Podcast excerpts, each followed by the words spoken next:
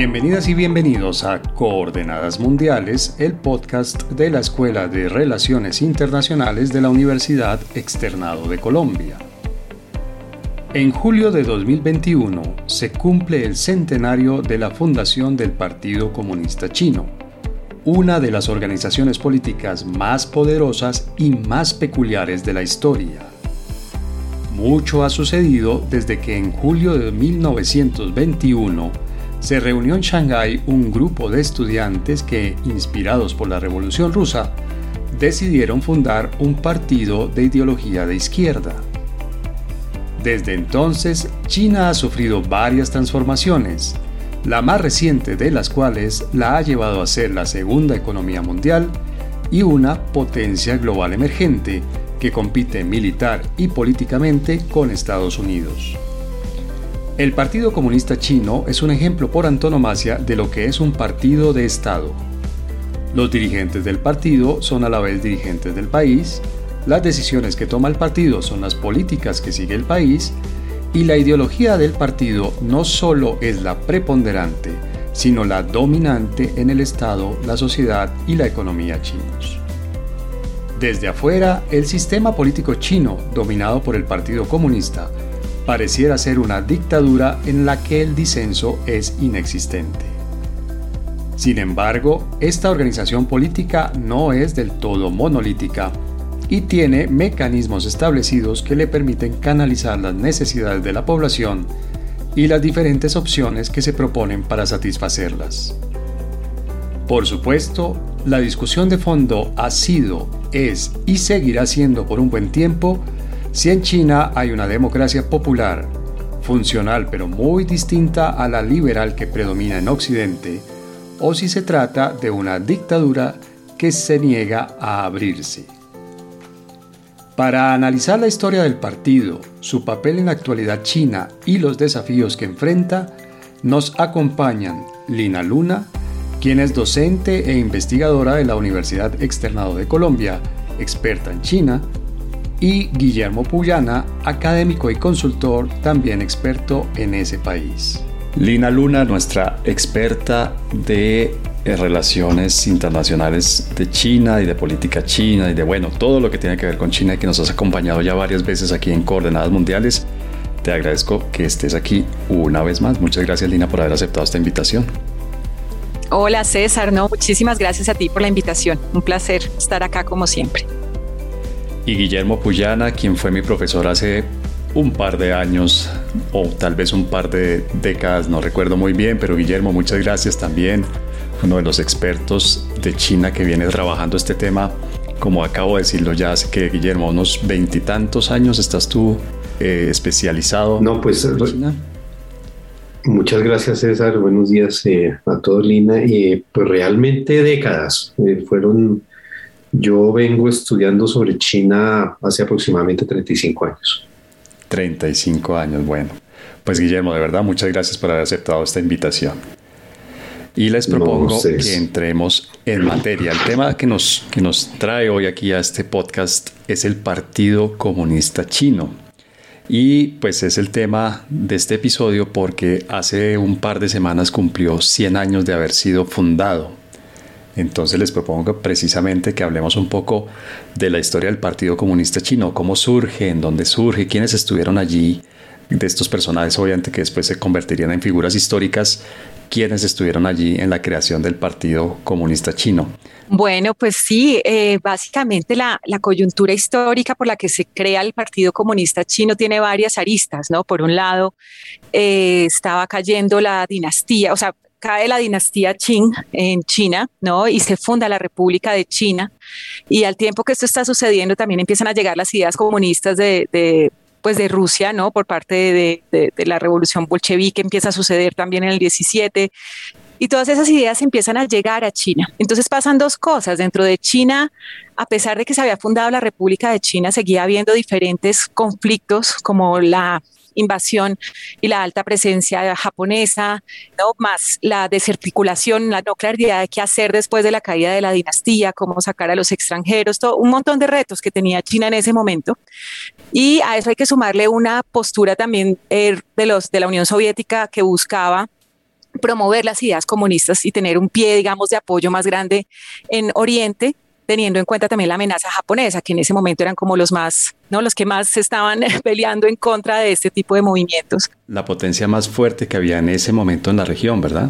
Potencia militar y política y económica, Japón. Pues la más agresiva, por lo menos. No, no sabría decirte si la más fuerte, yo creería que no, que Rusia le hacía una contraparte importante, pero, eh, pero sí era la que en ese momento estaba en, una posición expansionista importante, ¿no? Entonces, ese tipo de presiones son las que llevan a que las ideas comunistas empiecen a llegar con mucha fuerza, de hecho, en algún momento, o sea, el movimiento del 4 de mayo de 1919, que es súper importante, porque es precisamente un movimiento donde muchos líderes empiezan a hablar de esa necesidad de tomar unas ideas más acordes a China, cómo van a hacer para quitarse eh, el yugo que tienen encima, qué tipo de país quieren formar. O sea, es, un movimiento que es, bastante importante y la suma de todas esas cosas llevan a, finalmente a la fundación del partido en julio de, 1921 estuvieron pues Mao Zedong, Zhou Enlai, Chen Duixu, Duixu, perdón, Li Dayao, ¿no? No todos al tiempo, pero sí, básicamente fueron, sobre todo Chen Dushu y Li Dayao,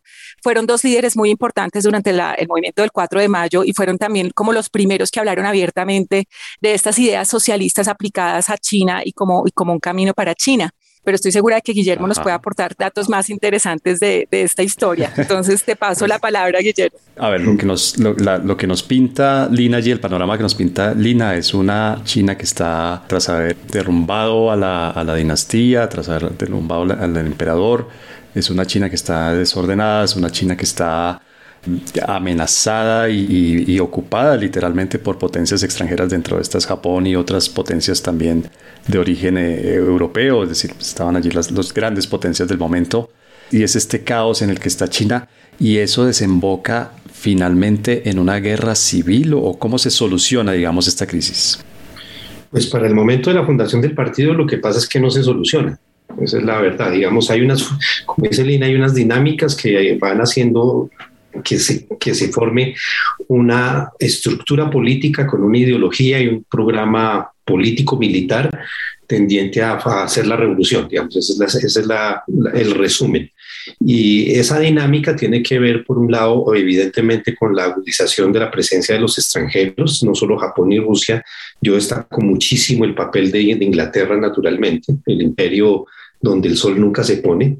Eh, Japón pues es, es eh, hay un fenómeno cultural además con Japón porque era había sido una cultura derivada y subordinada de la, de la tradición china y eso, digamos, lacera un poco la, la, el sentimiento del, patriótico de los chinos, pero lo que se pasa en China es que ese, esos dos factores, el, imperialismo americano, europeo y, y japonés, sumado a la radicalización de, la, de, las, de, lo, que los chinos van planteando, los patriotas chinos, desde, desde 1842 para 1919, finalizada la Segunda Guerra, la Primera Guerra Mundial, pues eso desemboca en que clausuran todas las opciones reformistas y se plantean realmente una opción revolucionaria de carácter militar que implique todo lo que implica una revolución, con el espejo de la Unión Soviética, que es el, que es, digamos, el, el, ejemplo de que, eso, de que esa radicalización como programa político puede funcionar. En la fundación del partido, pues eh, el partido es muy pequeño cuando nace, es, en el primer congreso. Eh, va a haber 53 delegados, pero presencialmente hay 12 personas. Esas 12 personas, yo creo que de esas 12 personas no llegan vivas a la República Popular más de cuatro. Eh, va a haber muchas fragmentaciones, va a haber muchos muertos, entre esos Lita Chao, y eso refleja, digamos, como la, la, historia del partido. Y eh, en esos comienzos, lo que, lo que sucede además es que hay un dirigismo eh, de, de, la, de la Comintern, de, de los soviéticos, en relación con cómo ellos creían que debía exportarse la revolución socialista, ¿no? Entonces eso va a tener un efecto de, estancamiento y de, muchas fricciones que van a impedir que la fórmula política eh, se consolide no hasta 1935 realmente.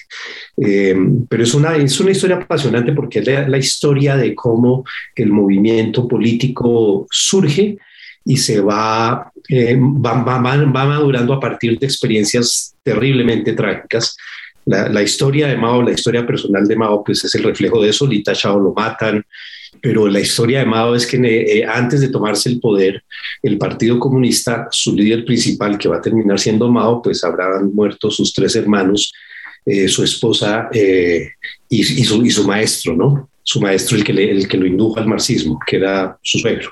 Lina, pero ¿cómo es que este movimiento que comienza así tan pequeño, que tiene además esta historia marcada por la tragedia que nos menciona Guillermo, finalmente llega a ser el partido que gobierna China y que lo gobierna desde hace tantos años? ¿Cómo es que finalmente el Partido Comunista termina haciéndose con el poder en China? No, hay, varias, hay varios momentos y hay varias situaciones. Por ejemplo, al principio se esperaba un poco en algún punto que el, que el Kuomintang, que era el partido de la República de China, y el Partido Comunista China como tal, pues que si, eh, o sea, tanto la Unión Soviética como varias personas dentro de China esperaban que se unieran para sacar a los extranjeros y para llevar a China hacia, hacia un lugar. Pero después cuando Chiang Kai-shek toma el poder del Kuomintang, pues es evidente que su postura es de derecha, como, como muy clara. Y aunque al principio se vendía un poco de izquierda, y bueno, en fin, como que hubo varias, varios eh, como roces ahí, hasta que finalmente termina una confrontación directa del Kuomintang hacia los comunistas.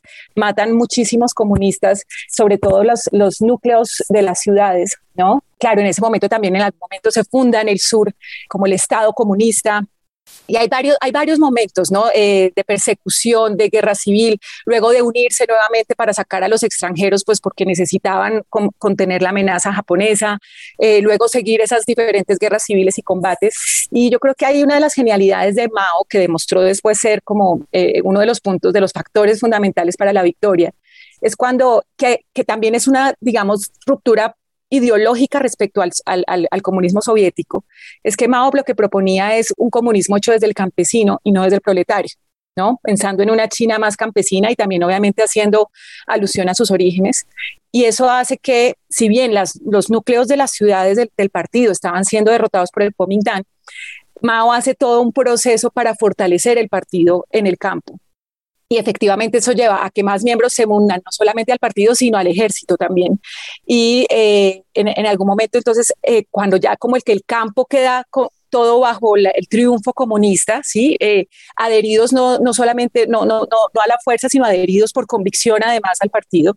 Eso hace que después empiecen a caer los núcleos, los núcleos o sea, las diferentes ciudades, ¿no? Que el Kuomintang tenía su poder hasta que finalmente eh, se puede declarar el triunfo del Partido Comunista y se declara la fundación de la República Popular China el primero de octubre de 1949.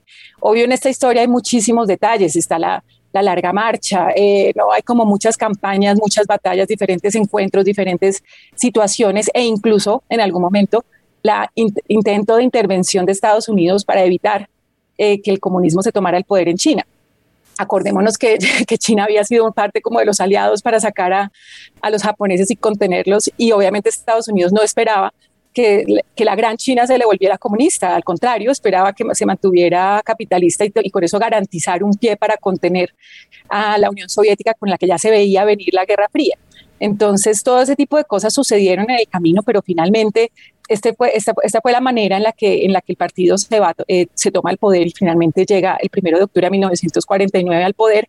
El Kuomintang empieza a irse hasta el sur hasta que termina en Taiwán, básicamente, y pues ahí es donde podemos decir que comienza la era de la República Popular China. Bueno, y se convierte el Partido Comunista entonces, Guillermo, en un partido de Estado, más allá de un partido de gobierno, es decir, llega al, poder y allí se va a quedar y está allí hasta ahora, hasta nuestros días, y se convierte en un partido de Estado, es decir, es difícil distinguir hasta dónde llega el partido, en dónde comienza el Estado, es un partido que domina todo el poder político y en parte el poder económico de China, y desde afuera uno tiene la impresión de que es un, es un ente monolítico, es decir, que, lo que, se, que no hay discusiones, que no hay corrientes, que no hay divergencia, que todo el mundo piensa igual y que todo el mundo, eh, cuando alguien propone una decisión, todo el mundo dice sí, eh, esa es la decisión que hay que tomar y todo el mundo marcha y ejecuta la decisión. ¿Es eso así? ¿Es así de, monolítico el Partido Comunista Chino?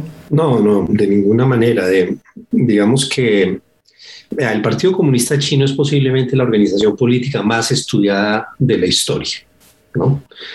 Eh, tanto por chinos como por extranjeros. Eh, hay, hay historias del Partido Comunista que llegan a tener cuatro tomos, hechas por franceses por ingleses. Y lo que uno ve cuando uno ve la historia del Partido Comunista, lo que ve es un extraordinario dinamismo, tanto en lo ideológico como en lo político. ¿no?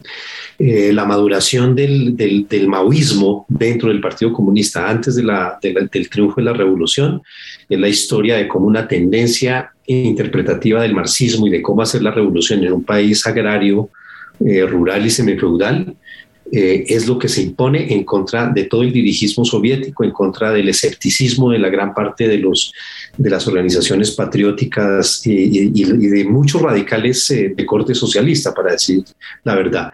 Y, hubo muchas fracturas a lo largo de esos momentos y, las fracturas terminan eh, resolviéndose en momentos de unidad alrededor de una claridad política o militar o ideológica. ¿no? Entonces, ¿qué es lo que pasa en el 49? Que en el 49 triunfa una revolución. Y esa revolución trae un programa político y ese programa político se traduce en un modelo constitucional, ¿no? Eh, eh, pero eso no quiere decir, ese modelo constitucional incluye el, eh, el, camino socialista, la guía ideológica del marxismo-leninismo y, y, que el, y que el dirigente de la construcción de ese país que se formula en esa constitución es el Partido Comunista. Es decir, en China constitucionalmente no hay competencia multipartidista por el poder. Y todos los que quieran, todo, pero eso no quiere decir que no haya otras organizaciones políticas que no colaboran con el Partido Comunista en esos objetivos constitucionales y no quiere decir que dentro del partido no haya grandes discusiones, porque es que lo que los chinos están haciendo desde 1921 eh, como, como organización política que quiere tomarse el poder y desde 1949 como organización política que dirige el poder estatal, eh, pues es una cosa que es un ensayo histórico. Nadie sabe cómo se hacía eso. Único, los únicos que habían tratado de ensayarlo eran los soviéticos y pues ya sabe cuál fue el fin, pero los resultados son diametralmente distintos. ¿Para decir qué? Para decir que dentro del partido hay tendencias ideológicas y hay tendencias sobre, por ejemplo, sobre el ritmo del crecimiento, sobre el ritmo de la colectivización, pero hay una unidad política manifestada en la Constitución y manifestada en la sociedad y obviamente en los objetivos del Estado, en que el país tiene que dirigirse hacia el socialismo bajo la dirección del Partido Comunista, a partir de una estructura social y política y administrativa en la que hay una construcción de consensos muy compleja que es lo que los chinos llaman la democracia de base, donde las decisiones, las grandes decisiones a través de las cuales se traduce el camino socialista, se construyen de abajo para arriba y no de arriba para abajo. Eso es básicamente como la síntesis. Es decir, en, China el consenso político, construir un consenso político es tan difícil que cuando se llega a ese resultado es muy importante. Y en China es mucho más difícil cambiar una constitución porque al líder le pareció que lo que es en Colombia. Lo han hecho y los resultados de esos ensayos unipersonales o basados en, el, en solo el prestigio del líder, pues no han sido resultados, eh, ensayos eh, fructíferos en China. La sabiduría colectiva, la construcción de las decisiones a partir de la democracia de base, es lo que explica por qué ese país está en lo que está y el Partido Comunista está en el nivel de poder en el que está, eh, con éxitos en términos del desarrollo social absolutamente incontrovertibles. Pero a ver si entendí bien, Lina, es decir, dentro del Partido Comunista sí hay corrientes, sí uno podría hablar de, divergencias, de oposiciones, pero una vez se llega a una decisión, esa es la decisión, no se discute y se ejecuta. Claro que sí, o sea, hay varias maneras de entenderlo. Por un lado, entendamos que es el partido político más grande del mundo, estamos hablando de casi 92 millones de personas, o sea, estamos hablando de un partido gigantesco. Eh, obviamente y estamos hablando, o sea, la gente tiene la, eh, eh, las, lo, que se utiliza en Occidente es la dictadura del Partido Comunista y eso nos lleva a una mala interpretación de lo que es el Partido Comunista como tal, porque no es una dictadura, empezando por ahí, no, eh, no se puede hablar, o sea, tenemos en la idea el concepto del dictador que dice que las cosas se hacen como yo digo y punto, y para nada es así. De hecho, el presidente de China está, eh, funciona para cumplir lo que el partido le pide. ¿Sí? No es que no es al revés, no es, no es, no es un, pre, o sea, estamos acostumbrados a figuras presidenciales donde el presidente determina el camino y todos se ajustan un poco a lo que, a lo que, a lo que el presidente, el estilo presidencial de cada, de cada personaje. En este caso no es así. Claro que el presidente marca unas líneas u otras, pero realmente el presidente está al servicio del Partido Comunista, está al servicio del plan de Estado, de la gran visión del rejuvenecimiento de China, eh, que tiene que cumplir con eso y que tiene unos objetivos que se trazan. Eh, hay unos a mediano, hay unos a largo plazo y son objetivos que se revisan anualmente y que se revisan quinquenalmente, ¿no? Pero eso no significa, obviamente, como lo explicaba Guillermo, que no haya que poner de acuerdo tantas personas y, tener, y tener en presente las realidades de tantos lugares distintos de China, pues obviamente requiere de procesos muy largos de llegar a un acuerdo de cuál es el mejor camino a seguir en diferentes temas. La democracia de base precisamente es eso, es cómo estos temas llegan desde la gente, ¿sí? desde, desde el nivel local y descentralizado, van subiendo y van elevándose hacia el partido y el partido a partir de varias cosas, no solamente de, hecho lo menos influyente ahí es el populismo. Ahí realmente lo que influye es el estudio científico eh, contrastado con el plan eh, a largo plazo, contrastado con la suma y resta de resultados. El otro día escuchaba a una persona que decía es que no nos hemos dado cuenta de que China está mayoritariamente dirigida por ingenieros un ingeniero no está pensando en, eh, en si esto, en si esto eh, no sé, o sea, está pensando en términos de cómo hago para que funcione la fórmula que estamos aplicando, qué le cambio, qué le tengo que meter y qué le tengo que sacar. El contraste de todas esas cosas, las necesidades, las inconformidades de las personas, las diferentes posturas políticas, eh, todo eso es lo que genera finalmente los lineamientos que el partido va aplicando y que va eh, determinando como lineamientos o como directrices en los planes quinquenales, por ejemplo, ¿no? Y luego esas directrices se revisan si funcionó, si no funcionó. Entonces eso genera una cohesión en torno a una visión eh, global de China que es, que es mucho más acertada y que está también aplicada en hechos reales, no solamente en un deseo de lo que queremos que sea China, sino en, en lo que, en, en, un, en una realidad de qué se puede hacer y qué no se puede hacer con lo que tenemos. Y eso tenemos que reconocer, es una herencia clara de Deng Xiaoping. Deng Xiaoping fue el que le dio esa transformación al partido cuando dice no más el tema ideológico de si esto es eh, si esto es comunista o no es comunista. Lo hace el Partido Comunista, por lo tanto es comunista.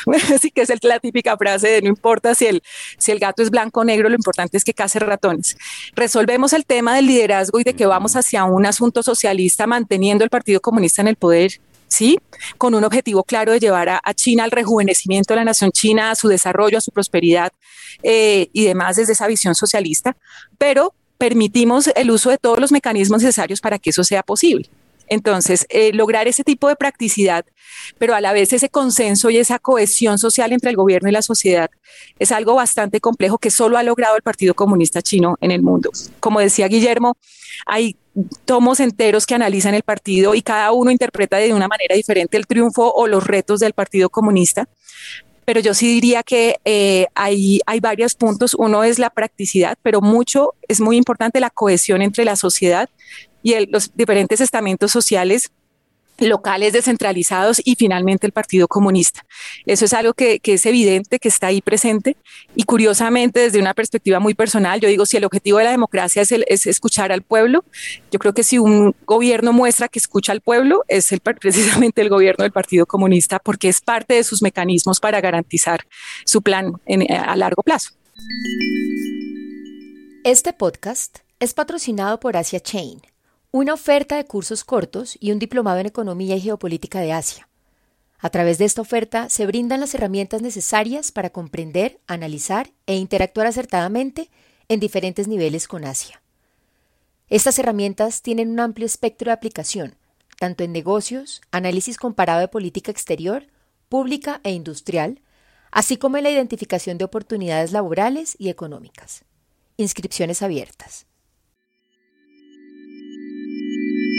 Guillermo Lina y tú nos dan este panorama y nos explican cómo funciona internamente el partido, cuál es la mecánica de toma de decisiones, cómo funciona el poder y, cuál es, digamos, el, funcionamiento del partido, que es el Partido Comunista Chino. En países como Colombia, los partidos políticos representan una parte de la sociedad, llegan al poder, implementan algunas políticas, pero digamos sigue habiendo una línea muy clara, a veces que se, se vuelve un poco borrosa, pero la mayor parte del tiempo es una línea muy clara entre el espacio del poder político y la economía o la vida privada de la gente. Esa línea, esa división entre el espacio de lo político y el espacio de lo económico y el espacio de lo social, ¿es así de clara en China o funciona de una manera diferente allá? No, mire, em, hay un consenso político interno en China alrededor de que hay que China mantenerla independiente, poderosa y autónoma. ¿no? En un mundo globalizado y digamos ese es el, ese es, el consenso que hay interno hay una claridad también absoluta en, el, en, la masa de la sociedad, pues digamos, para no entrar en, en, disquisiciones sobre si hay un segmento de la sociedad que, no quisiera el socialismo, etcétera, etcétera. La verdad es que la cohesión social eh, se da alrededor de la adhesión a los principios constitucionales de que China se dirige hacia el socialismo, porque esa es la fórmula política que la ha hecho fuerte. ¿no? Sin, sin discusión histórica, digamos, uno podría tener cualquier perspectiva sobre el marxismo, sobre el socialismo, sobre el mercado, sobre la planeación, lo que quiera, pero uno no puede cerrar los ojos a que China es un éxito como experimento político y como experimento de, de desarrollo social, ¿no? el, esa es, digamos, una cosa que todo el mundo reconoce y por eso el que no quiere a China entonces eh, dice que es una amenaza y los que pues, tenemos una visión amistosa con China, pues no hacemos sino exaltar el desarrollo, ese, ese, ese resultado. Y esa es la cohesión social que hay, ¿no? Hay una identidad social alrededor de que los cuatro principios fundamentales, que son el camino socialista, la dirección del Partido Comunista, el pensamiento Mao Zedong y, lo que se llama la victoria del, proletariado, que es la democracia de base, eh, es lo que hay que hacer, sin discusión. Por lo tanto, no hay organizaciones políticas exitosas que se conformen dentro de China para, para cambiar eso. No hay, eso, eso no se ve y, no, es el no es el resultado de un sistema dictatorial, sino de la cohesión de la sociedad alrededor de eso. Y entender eso, no entender eso ha sido el, el, gran fracaso de los partidos políticos del mundo. Yo he dicho últimamente que la tarea más importante que tienen todos los movimientos progresistas del mundo es entender qué fue lo que pasó en China, porque no, no entender qué fue lo que pasó en China es lo que llevó a que a China se la juzgara como eh, una traidora al, a la causa socialista. Y si uno quiere pensar en términos de comparación histórica, pues miremos en qué estaba la Unión Soviética cuando el Partido Comunista Soviético estaba, cumplió 70 años en el poder, estaba a cuatro años del colapso. En China la situación es totalmente distinta, razón por la cual el cumplimiento del compromiso político del Partido Comunista hecho en 1921 y materializado en el 49, pues es inobjetable y los chinos están alrededor de esa idea porque es lo que les ha funcionado. ¿no? Su, pragmatismo, digamos, no llega al punto de desconocer que eh, de hecho se lo preguntaron alguna vez a Ten Xiaoping que, que, que, que por qué no explicaba eso de, del gato si era blanco o negro y si cazaba ratones, él dijo, sí, no importa si es blanco o negro, lo que, lo que no he dicho es que no sea socialista, el gato tiene que ser socialista. Entonces, en ese sentido, eso es lo que ese es el consenso social. Claro, eh, no, es indiferente, ¿no? Es, es, un pragmatismo pensado en el objetivo constitucional de construir el socialismo. Y cuando usted tiene 800 millones de personas salidas de la pobreza en 40 años, pues pensemos en términos de distribución de la riqueza si ahí no hay un cumplimiento de un objetivo político socialista. Ese es el desafío de los partidos políticos del mundo, entenderlo. Yo ahí me atrevería a sumar algo también en explicar esa cohesión social en torno al tema. Y es lo siguiente, cuando yo vivía en China, mi hija fue conmigo, mi hija era chiquita, tenía cuatro años, primero hizo sus dos años de, pres, pues de, de, jardín infantil y entró al colegio. Y en el primer año, cuando terminan el primer año de la primaria, hacen una ceremonia en la que los declaran pioneros del Partido Comunista. Les entregan el libro rojo, les entregan la pañoleta, cantan los himnos comunistas. Obviamente los niños no saben bien ¿no? de qué se trata todo, pero pues lo, lo, lo hacen. Pero con eso y con otras experiencias que vi de amigos cercanos míos, me di cuenta que básicamente desde, desde siempre se le dice a la gente, el partido es suyo, el país es suyo usted es el que lidera el país. Esto claramente tiene algo de confucianista muy importante detrás, ¿sí? Que es el tema de su responsabilidad, ¿sí? Es su, su trabajo, su, su, lo que usted haga por la sociedad, por usted, por su familia, por el entorno. Eso es lo que va a llevar al triunfo de este sueño del Partido Comunista, ¿sí? Entonces, por ejemplo, si uno es el mejor en el colegio automáticamente empieza a ser parte de las juventudes del Partido Comunista. Y si sales y eres el mejor en la universidad, uno de los premios es unirte al Partido Comunista. ¿sí? O sea, es un poco como bienvenido a construir el país con nosotros. Y en su discurso, Xi Jinping lo decía de manera muy especial, que decía, el triunfo del Partido Comunista es un triunfo fundamentado y basado en el trabajo de las personas. ¿sí? Está basado en la raíz, o sea, la, raíz del triunfo del Partido Comunista es el pueblo, ¿sí? ¿Esto qué significa? No, o sea, significa no es que estamos trabajando para el pueblo, es que esto es el fruto, el resultado del esfuerzo, el trabajo, el compromiso, el liderazgo del pueblo chino, ¿sí? Esto nos demuestra esa visión de el partido funciona gracias al pueblo y el pueblo tiene el apoyo incondicional del Partido Comunista para sacar adelante estos temas. Eso no significa que en la medida que, va llegando la riqueza, en la medida que va llegando el desarrollo, en la medida que van llegando muchas cosas a China, no empiecen a generarse nuevos debates y nuevas discusiones. Claro que sí. Y China como lo ha hecho anteriormente el, el, partido político, o sea, el Partido Comunista, aunque la gente no lo vea desde lejos, tiene un nivel de flexibilidad muy importante interno para ir apropiando los nuevos debates, tanto económicos, políticos, ideológicos, sociales, que van llegando con el desarrollo. Y esos debates se solucionarán en el diálogo, ¿sí? Se van a ir solucionando en ese diálogo entre sociedad, empresa, Estado y mundo, ¿no? Porque el mundo obviamente tiene cada vez una influencia también más grande. El rol de China en el mundo también requiere que China tome decisiones importantes respecto a qué va a hacer con eso. Pero si nosotros nos damos cuenta, a la larga esa dinámica es evidente en todo. Como lo decía Guillermo, sí, hay gente que puede decir, no, con esto no estoy de acuerdo, con esto no estoy tan de acuerdo, pero la verdad es que si los chinos no estuvieran viendo que su vida está cambiando, si los chinos no estuvieran viendo, cuando uno habla con una persona de escasos recursos en China, no está frustrada pensando, ay, pobre de mí, estoy abandonado, está esperando su turno, porque ha visto cómo poco a poco todos han ido mejorando su calidad de vida y sabe que en algún momento le llegará el turno, versus otros digamos, personas de escasos recursos en, un país democrático, como por ejemplo Colombia, pues se sienten olvidadas básicamente por el Estado y no sienten ningún tipo de credibilidad hacia allá. En China es todo lo contrario. Es, yo sé que en algún momento nos va a llegar el turno, y, lo está demostrando China ahorita con esta pues erradicación de la pobreza extrema y pues estos objetivos que siguen cumpliéndose. Entonces, claro, la sociedad tendrá sus quejas, los debates normales del desarrollo, del crecimiento, de la instauración de este modelo en el largo plazo, de los cambios de las dinámicas y coyunturas históricas y sociales, lo que no significa que no haya una relación muy productiva y muy coherente entre el Estado, la sociedad y las, y, las, empresas y el sector privado también. Bueno, pero esta imagen que ustedes nos dan del Partido Comunista, que es un partido de base, que es un partido democrático, que es un partido en el que efectivamente hay corrientes y hay disensos, pero también tiene uno desde afuera por lo menos la imagen y la información que llega es que si alguien no está de acuerdo con lo que el partido dicta como destino del país, pues realmente tiene muy poca oportunidad de expresar ese desacuerdo y posiblemente si lo expresa no le va a ir muy bien, es decir, posiblemente termina sancionado penalmente y termina, eh, pues digamos, eh, en problemas serios y hasta ahí puede llegar incluso su vida política, económica o física. ¿Qué tanto espacio hay para el disenso con el Partido Comunista en el poder? ¿Realmente qué tanto espacio hay para que la gente, eh, no sé, que, definitivamente no está de acuerdo con el comunismo y con el socialismo, así como lo ha venido dirigiendo el Partido Comunista Chino, pueda lograr cambios? Porque lo que hemos visto, por ejemplo, muy recientemente en Hong Kong, es que el Partido Comunista no permite, no le da espacio a las opiniones diferentes a las que se han discutido en el interior del partido. Bueno, es que eh, vamos a, terminarme entrando de manera muy tangencial en temas que requerirían pues una, un aterrizaje un poco más eh, decantado en las cosas.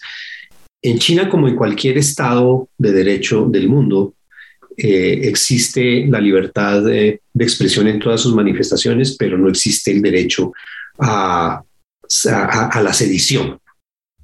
¿no?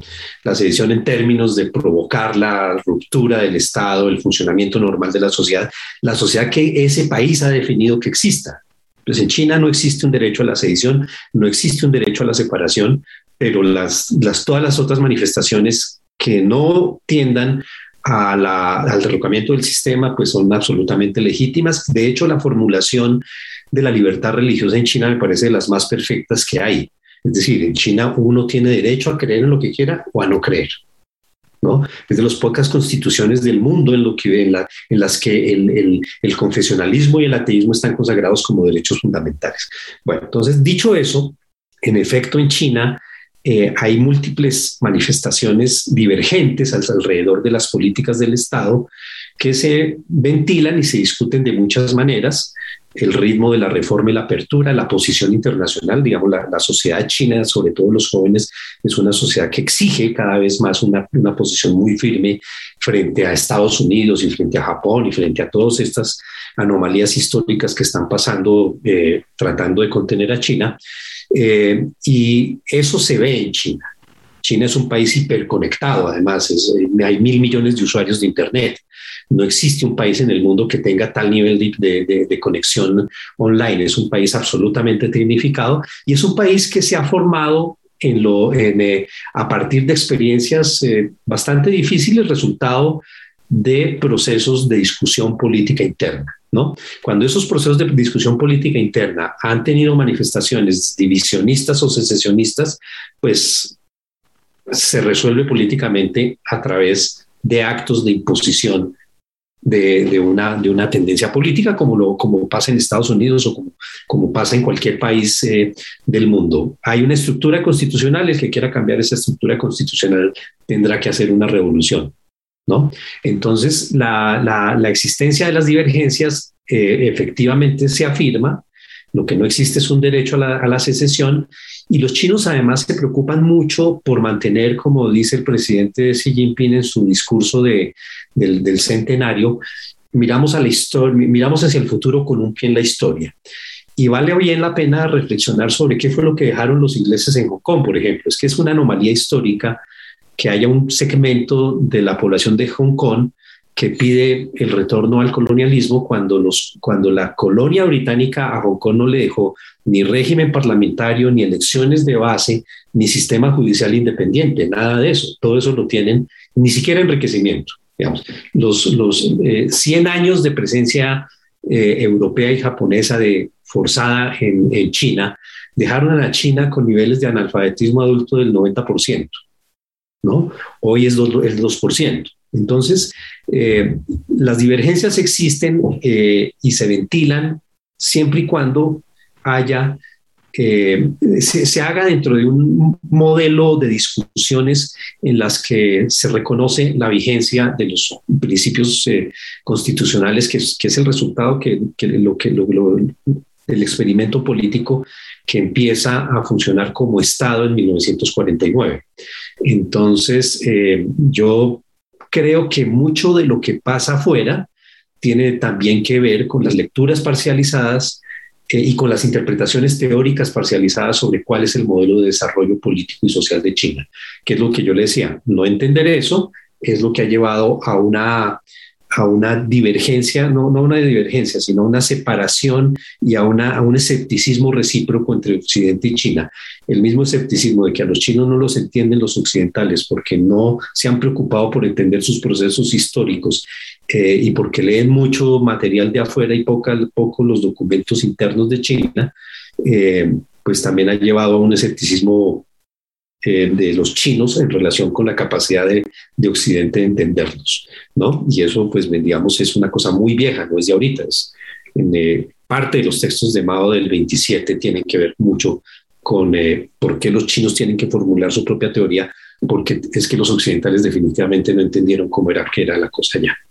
Lina, ¿tú concuerdas con Guillermo? Estamos hablando de una democracia incomprendida, de una democracia que es mal interpretada o en realidad estamos hablando de un sistema que no es precisamente democrático, sino tal vez todo lo contrario? Estamos hablando de un sistema incomprendido, sí, pero no es una incomprensión porque sea incomprensible, es una incomprensión que tiene motivos detrás, ¿no?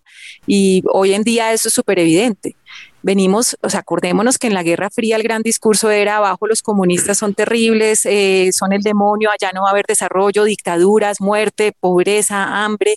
Esa es la imagen que nos vendían del comunismo. Eh, versus el capitalismo como el camino de la libertad, de la democracia, el sueño americano, aquí puedes hacer todo lo que tú quieras, etcétera, etcétera, etcétera, ¿no? Bueno, y luego listo, se acaba la Guerra Fría y empiezan todos estos mecanismos de ayuda para el desarrollo, Fondo Monetario Internacional, Banco Mundial, Consenso de Washington. Si usted es democrático, si además sigue esto y yo le doy y yo, y yo le doy préstamos y hace exactamente esto con los préstamos, si usted sigue ese camino capitalista y hace estas cosas, algún día va a ser desarrollado como nosotros. ¿Y qué pasa cuando resulta que un país que no es democrático, que no es 100% capitalista, sino que hace su propio modelo, que es el demonio que nos habían vendido antes como el gran demonio, como estos, estos chinos en los que no se puede confiar? ¿Cómo así que se desarrollaron? ¿Cómo así que ahora son la segunda economía del mundo? ¿Cómo así que eh, están eliminando la pobreza? Algo no está bien ahí. ¿No? Como que el emperador no tiene traje, ¿sí? O sea, como que esa historia que nos vendieron que el camino era este y que el camino era el otro. Entonces, China pone en evidencia muchas de las, de las, digamos, fallas reales del sistema como está propuesto ahorita, que es un sistema hegemónico y un sistema hegemónico siempre va a beneficiar a los hegemones. O sea, el objetivo principal del sistema hegemónico es mantener al hegemón en el poder, no desarrollar el resto del mundo. Y eso es evidente después de estos años de poderío de Estados Unidos, ¿no? Y China hace esto evidente por, omisión, ¿sí? Como, como por contraste. Ante esto, obviamente, eh, el discurso sigue siendo ojo con los chinos en lugar de ser más como perspicaces y decir, un minuto, ¿qué pasó en China?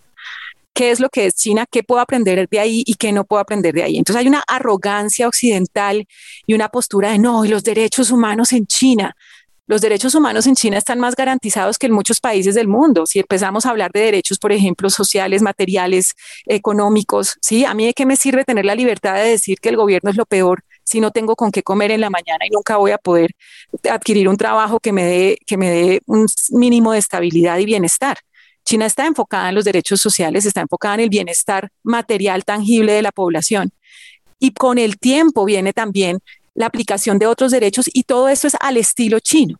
Entonces no podemos decir, esta es una democracia incomprendida o realmente es, una democracia o no es una democracia. Estamos hablando de un sistema chino que solo funciona en China y que tenemos que entender su naturaleza.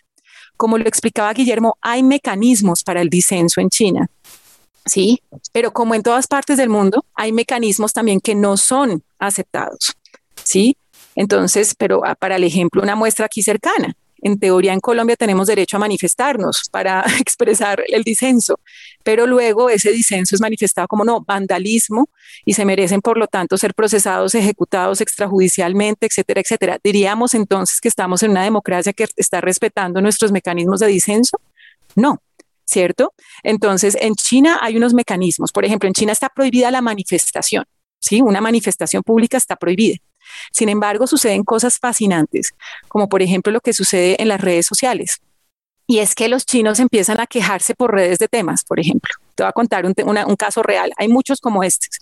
Empezaron a hablar del tío reloj. El tío reloj era un, un dirigente de policía que lo veían que cada rato tenía un Omega, un Rolex, un, bueno, los relojes carísimos, finísimos, y en redes sociales empezaron a perseguirlo y a decir, pero ¿por qué este señor que se supone que gana tanta plata, por qué tiene dinero para estos relojes y para mandar a su hijo a estudiar a Inglaterra y para que su esposa tenga un Ferrari y para, sí, empezaron a hacerle su persecución en redes. Claro, el, el gobierno está leyendo las redes, tanto para saber de qué se habla la gente como para también contener qué tipo de información sale fuera de China. No porque no pueda salir, sino porque cuando lo que sale de China va a ser utilizado en su contra. Entonces, por eso es que hay que tener esa precaución. ¿Y qué termina haciendo el, gobierno chino? Persiguiendo al tío reloj, procesándolo por corrupción y metiéndolo a la cárcel. ¿sí? Eh, entonces, a la larga, estas quejas que manifiesta la población de diferentes maneras, unas formalmente mediante mecanismos políticos ante el partido, otras mediante la manifestación por medio de diferentes formas, eh, por redes sociales y hay otras formas de manifestaciones que se inventan en China. Por ejemplo, a tal hora nos vemos todos en tal plaza, punto, sin, sin carteles y sin nada, nos vemos todos ahí. Y entonces llegan cientos de personas, pero nadie puede decir que sea una manifestación porque no están ni gritando arengas ni nada, pero el lugar, la hora, todo tiene un simbolismo y es una forma de decirle al gobierno, estamos inconformes con esto. Entonces son mecanismos distintos de una sociedad que tiene una naturaleza distinta a la nuestra y a otras naturalezas. ¿Significa esto que sea perfecta y maravillosa? No, como todos los partidos y como todos los estados tiene retos y un reto, yo creo que lo que viene ahora para China es precisamente empezar, ya que las condiciones económicas empiezan a ser y materiales comienzan a ser cumplidas y empiezan todos a tener como un mejor estado, que ese era, era como el primer y gran objetivo, ¿no? Como que todos estemos bien, que todos tengan bienestar y calidad de vida. Pues, ¿qué vendrá después de eso? El disenso ideológico, el disenso de, en la visión hacia futuro y el partido tendrá que enfrentarse a eso y aprender ¿Qué hago con ese disenso? ¿Cómo lo incluyo? ¿Cómo, eh, en qué eh, pero eso es algo que es parte del proceso de aprendizaje y del proceso de crecimiento de China. Entonces, claro, perfecta no es, pero comprendida es absolutamente, pero es porque está vista con un lente arrogante occidental, como si nosotros tuviéramos un sistema maravillosamente justo, ¿no? Y se juzga lo, chino sin reconocer absolutamente nada de lo que China realmente ha logrado por su población. Lina nos plantea un eh, reto que tiene el Partido Comunista, que sería esta apertura tal vez eh, a un disenso más público, más eh, con una voz que se oiga más, más duro, ¿no? más fuertemente. ¿Cuál dirías tú que es el reto que tiene en este momento, cuando precisamente se cumple un siglo de fundación? ¿Qué, ¿Cuál es el reto que tiene el Partido Comunista Chino? Bueno, no, yo, yo ahí sí no soy nada eh, eh, creativo. en, el, en la ceremonia del centenario se hizo una promesa bicentenaria por parte de los pioneros, una promesa además bellísima eh, y muy emotiva. El, partido tiene varios retos. Uno es resolver cómo el desarrollo de China continúa por una senda socialista tiene que reformular las bases teóricas del marxismo que no se reformulan desde hace, 1900, desde hace 40 años con TEN cuando eh, concilió la idea de que no era posible eh, el mercado y el socialismo. Creo que la discusión está totalmente zanjada en favor de, la, de los chinos. identificar cuál es, eh, cuál es esa senda que los conduce hacia una economía, hacia una sociedad socialista moderna, moderadamente acomodada o con los objetivos del socialismo básicamente cumplidos. El entorno internacional no es fácil. Eh, China tiene que convencer, tiene que mostrarle al mundo, más que convencer es mostrarle al mundo que es posible tener dos poderes sin tener bipolarismo y sin tener guerras frías. Eh, los chinos eh, siempre han dicho que ellos no le van a decir al mundo cómo tienen que hacer sus cosas porque ellos no quieren que le digan cómo tienen que hacer las de ellos y yo creo que, que, que, que, eso no hay, no hay, ninguna, no, hay ningún dato histórico que permita tener mucho escepticismo alrededor de eso, del compromiso de los chinos de que continuando por esa senda van a, a, confiar, a, mostrarle al mundo una forma en la que puede haber un gran agente muy poderoso sin que sea hegemónico, eh, como, lo, como ha pasado en, años anteriores. Obviamente los desafíos de la corrupción son enormes, eh, los, los desafíos de un nuevo desarrollo basado en la sostenibilidad también son enormes, pero los, los datos históricos no, no permiten tener ninguna, ninguna duda sobre eso. Digamos, quisiera tomar un, poco lo que acaba de decir Lina. Los líderes chinos salen del poder y se vuelven abuelos, que se dedican a sus nietos, no se dedican a construir redes de poder después. ¿no? Eh, el ejemplo de la, austeridad, de, la, de la austeridad de Mao frente a sus hijos y su familia es es, elocuente, ¿no? Entonces, luchar contra la, corrupción es muy importante en China, tanto como combatir la pobreza y lograr la unidad nacional. La, revolución china se hizo para cumplir varios objetivos. Uno era la liberación nacional, otro era la unidad nacional, el patriotismo, el nacionalismo, acabar con el feudalismo. Eh, y de esos objetivos hay uno que todavía está pendiente de resolverse, que es la unidad nacional. Eh, el problema de Taiwán va a ser un desafío enorme. ¿Cómo resolverlo eh, frente a unos Estados Unidos cada vez eh, mm, con un consenso bipartista alrededor de no contener a China, sino atacarla y, estimulando las visiones separatistas? Pues es, es, un juego internacionalmente muy peligroso y nacionalmente complicado para los chinos. Yo creo que ese es un desafío también los desafíos de, China vienen más de afuera que de adentro. Adentro hay una promesa, una promesa centenaria cumplida y un compromiso de que van a continuar por esa senda. Eh, el escenario internacional es eh, lo que Yatencia Opinen llamaba el microclima nacional y el macroclima internacional. Son dos dinámicas que hay que tener el pulso muy bien tomado para poder saber eh, hacia dónde vamos. Pero yo no tengo ningún dato histórico que permita tener todo este miedo que se ventila a partir de los medios occidentales y de los gobiernos como Estados Unidos y, y algunas partes del gobierno de Japón y algunos europeos en relación con el peligro amarillo y todo eso. Eso es lo que yo decía, eso es, es una historicidad andar hablando del peligro amarillo cuando los agresores han sido los otros. Entonces, fíjese cómo eso se traduce en términos de la cohesión interna de China, que Japón ande diciendo que es que se sienten amenazados por los chinos cuando han sido los agresores históricos de los chinos. Entonces, los chinos adentro dicen, eh, no, no hacen sino reforzar la convicción de que lo que han hecho lo han hecho bien y tienen que seguir por esa senda. Yo ahí me atrevería a sumar a lo que dice Guillermo en esos retos internacionales de China, es claro, nosotros juzgamos el futuro a partir de lo que de lo que hemos vivido en el pasado. Entonces, lo que conoce la historia hasta ahora es que cuando un país tiene mucho poder, lo que hace es tratar de dominar el mundo entero, que es lo que llamamos pues hegemonía de diferentes maneras, ¿no? China es abiertamente antihegemónica y además me acuerdo mucho un discurso de Mao en algún momento que decía, nos juzgan de dictadores, pero no se han dado cuenta de que están bajo la dictadura de la burguesía capitalista donde absolutamente todo lo que se plantea para el mundo está planteado para que la gente siga ganando plata, los que están en el poder, no para el bienestar del pueblo. En cambio, el socialismo chino sí será para el bienestar del pueblo. ¿Sí? Y ese tipo de discursos nos muestran un poco lo que es hoy en día China y esos retos que tiene. Y es cómo demostrarle al mundo que va a ser un país poderoso no hegemónico. ¿Sí? Cómo demostrarle al mundo que no tiene la más mínima intención de llevar sus valores, su modelo político, económico y social a que, o sea, que todos terminemos pues con el libro rojo de Mao cantando himnos comunistas, que es lo que la gente se imagina en la cabeza. Sí, que más o menos vamos a terminar todos eh, comunistas y espiados por el gobierno chino y cosas así por el estilo. Es, no, ¿cómo le muestro yo al mundo que eso no es así, que eso no es lo que me interesa? ¿Cierto?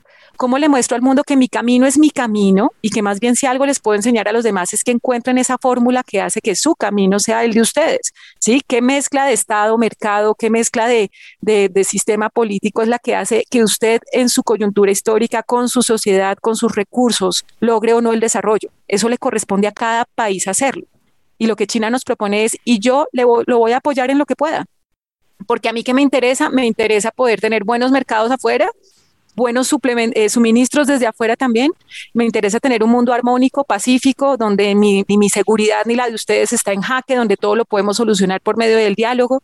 Y la manera en la que China nos va a demostrar esto es por medio de los actos. Hay actos que ya no los demuestran, ¿sí? Por ejemplo, simplemente basta con mirar cuántas veces ha invadido China un país, ¿no? cuáles son las pretensiones expansionistas chinas, ninguna, ¿cierto? Pero si vemos proyectos como por ejemplo el de la Franja y la Ruta, donde el mayor inversor es China y lo que están haciendo es construir infraestructura alrededor del mundo, incluso en países que son considerados inviables por el Banco Mundial. Esto queramos o no va a tener un impacto en el desarrollo global, esperamos que positivo, luego veremos más adelante cuáles son los retos también de eso pero ya nos están mostrando con hechos que no tienen esas intenciones. El punto es si nosotros nos vamos a permitir caer en esa dinámica que nos quiere vender Estados Unidos de Guerra Fría, o más bien entender que China es inevitable, que China es parte del mundo, que ni Estados Unidos ni nadie la va a sacar, y te guste o no, hay que más bien ver qué ventajas hay ahí, qué oportunidades hay y también decidir qué cosas no me gustan y qué cosas no quiero, pero no va bajo una visión dogmática de que el único camino es este, el nuestro, ¿no? Sino más bien bajo una visión un poco más pragmática y amplia de decir qué puedo aprender de ahí, de qué me sirve esto, qué no y cómo convivimos. La postura estratégica inteligente es esa, no es rechazar lo, irrechazable. O sea, podemos rechazarlo todo lo que queramos, pero China es inevitable, punto. Entonces, ¿qué vamos a hacer con eso más bien? Pero sobre todo, pues, ¿qué podemos aprender y qué beneficios podemos sacar de una relación con China? Entonces, el gran reto de China va a ser ese, demostrarnos que su camino es uno distinto al que conocemos y que puede existir un sistema internacional distinto a lo que hemos visto hasta ahora, donde pueden convivir varios sistemas de poder, varios sistemas de valores, varios sistemas políticos y económicos al tiempo. La recomendación bibliográfica de Coordenadas Mundiales. Guillermo, las personas que han venido oyendo este episodio, que están interesadas en el tema del crecimiento chino, de la historia china, de la política china y del Partido Comunista Chino, ¿qué pueden consultar? ¿A qué fuentes de información pueden ir? ¿Qué les recomiendas leer o ver o escuchar? Bueno, pues como le decía, che, el Partido Comunista Chino es el partido más estudiado del mundo, ¿no? Mm, pensando en todo lo que hemos discutido acá, que tiene que ver la democracia de base, el desencanto de China con las ciencias sociales occidentales, la persistencia en la, idea, la obsesión de construir una cosa propia de ellos, muy propia, auténtica y no andarla exportando. Yo creo que eh, yo me atrevería a recomendar dos cosas pensando en eso, eh, y donde usted va a ver las divergencias además. El cuarto tomo de las obras escogidas de Mao, donde están textos como la nueva democracia, el tratamiento de las contradicciones en el seno del pueblo, y el, documento que acaba de sacar el Partido Comunista que se llama La gente primero, que también explica, vuelve y enfatiza lo que Mao, muchas de las cosas más importantes del cuarto tomo eh, de Mao. Yo recomendaría esas dos cosas para ver tener una visión totalmente china de cómo los chinos se ven a sí mismos, qué es lo que están haciendo, qué es lo que piensan hacer y cuál es su visión de cuál es el problema del mundo con ellos en términos de comprensión. Lina, ¿y cuál sería tu recomendación? Para los que quieren como otro tipo de cosas, digamos, más, eh, más, más didácticas, también puede ser. Hay tres películas que recomiendo. Una es la de Mao, ¿no? Mao Zedong, esa salió en, en el 2019. Se llama Mao Zedong 1949 nos cuenta pues precisamente toda la historia de Mao, su vida, etcétera, etcétera, para entenderlo mejor y bueno, y es bastante emotiva, ¿no? Es hecha con mucha emotividad. Y la otra se llama La Fundación de una República, que salió en el 2009 también y también nos cuenta esta misma historia eh, como desde otra perspectiva y una película que es un clásico chino que no puede faltar, ¿no? Y que hay que verlo para entender lo que fue para la familia, para la sociedad, ese proceso de volverse comunistas, de salir de un, de un sistema a otro, cómo eso los, los impactó como personas, eh, como, como familia, en, sus, en todo. Es una película que se llama To Live Vivir de Yang Imo, ¿no? Entonces, si queremos ver cómo fue esa transformación, es, esa película es preciosa y es, es bastante linda. Y por otro lado, si queremos ver también un relato muy cercano de cómo fue todo este proceso colmado, hay un libro pues que, que, no hay que dejar de leerse, ¿no? Que se llama Red Star Over China, ¿no? Es, eh, Estrella Roja sobre China, que fue escrita por Edgar Snow. Es un clásico que hay que leerse para entender un poco cómo fue este proceso. Y creo que son un buen contraste con, con, con este documento contemporáneo que nos recomienda Guillermo.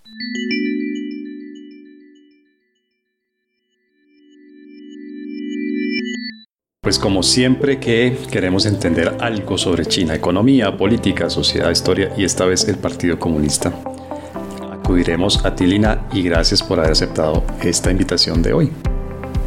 No, muchas gracias a ustedes por abrirnos este espacio para este tema que creo que ahora es fundamental para todos comprenderlo y Guillermo, por quien tengo un agradecimiento especial porque fue la primera persona que me explicó China y que me hizo entender algunas cosas. Obviamente todavía me faltan muchas por entender, pero realmente, eh, Guillermo, quiero hacer ese, ese, reconocimiento aquí públicamente. Tú fuiste la primera persona que, que, me dio una mirada académica y una mirada diferente sobre China. No solamente te agradezco eso que sucedió hace ya unos buenos años, sino te agradezco tu participación de hoy en este episodio de Coordenadas Mundiales. Muchas gracias por haber aceptado la invitación, Guillermo. No, me siento honrado por la, por la invitación. Eh, muchas gracias.